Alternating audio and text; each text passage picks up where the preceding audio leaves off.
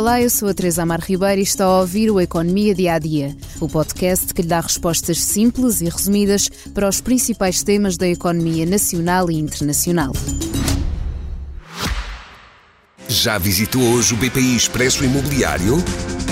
Agora pode calcular o valor da sua propriedade e guardar a documentação da sua casa e do recheio numa nova área pessoal única no mercado. E ainda ficar a saber quanto pode pagar por uma casa localizá-la com uma pesquisa por polígonos e conhecer as soluções de crédito habitação BPI. BPI Expresso Imobiliário.pt Quem compra e quem vende na mesma página. Os jovens de hoje em dia têm melhores perspectivas futuras do que os jovens de antigamente? Será que têm então melhores condições para sonhar mais alto? Depende. No que toca à habitação, saúde mental e do planeta, há muitas falhas. Falamos das conclusões do estudo Um Índice de Justiça Intergeracional para Portugal, coordenado pelo professor Paulo Trigo Pereira. Comecemos pelo que é justiça intergeracional. É quase como o dever de deixar algo para o próximo, seja em termos de cuidar do planeta, como em matéria de emprego, saúde, habitação, finanças públicas ou mesmo pobreza. E segundo o estudo, de forma geral, há uma variação positiva do índice de justiça intergeracional nos últimos anos, o que leva a uma melhor perspectiva de futuro.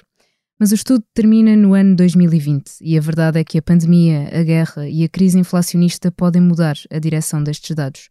Como fatores de melhoria, desde 2015, destacam-se a dimensão da pobreza e as condições de vida, seja no mercado de trabalho ou nas finanças públicas. As gerações mais velhas tiveram maior estabilidade e proteção no emprego e hoje há mais precariedade. Mas a diminuição da imigração e do desemprego, os rendimentos mais altos e uma maior igualdade salarial de género puxam este indicador para cima. Contudo, se compararmos com 2010, não vemos uma melhoria, mas sim um ligeiro recuo.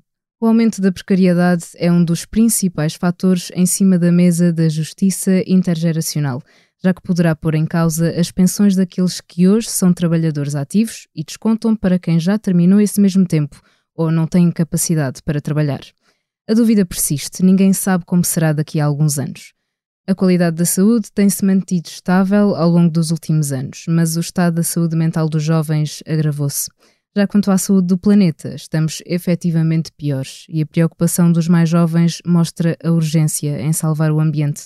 Nos últimos anos foram registadas algumas melhorias, em particular a nível da descarbonização da economia e da gestão florestal, mas o caminho ainda é longo. O problema mais alarmante é a habitação, assunto muito presente no último ano, dada a escalada das taxas de juros, que fazem subir o valor das prestações do crédito à habitação e o disparo das rendas nos maiores centros urbanos. De um modo geral, os jovens têm mais dificuldade no acesso à compra de casa, o que faz com que fiquem em casa dos pais até mais tarde. Em média, os portugueses deixam a casa dos pais aos 29,7 anos. Para já, os jovens têm visto como solução emigrar e ainda a semana passada o governo anunciou alguns presentes para os jovens numa tentativa de os manter em terras portuguesas.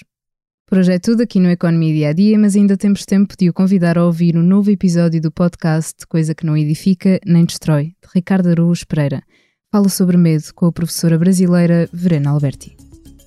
Obrigada por estar desse lado. Se tem questões ou dúvidas que gostaria de ver explicadas no Economia Dia a Dia, envie um e-mail para tearribeira.express.empresa.pt.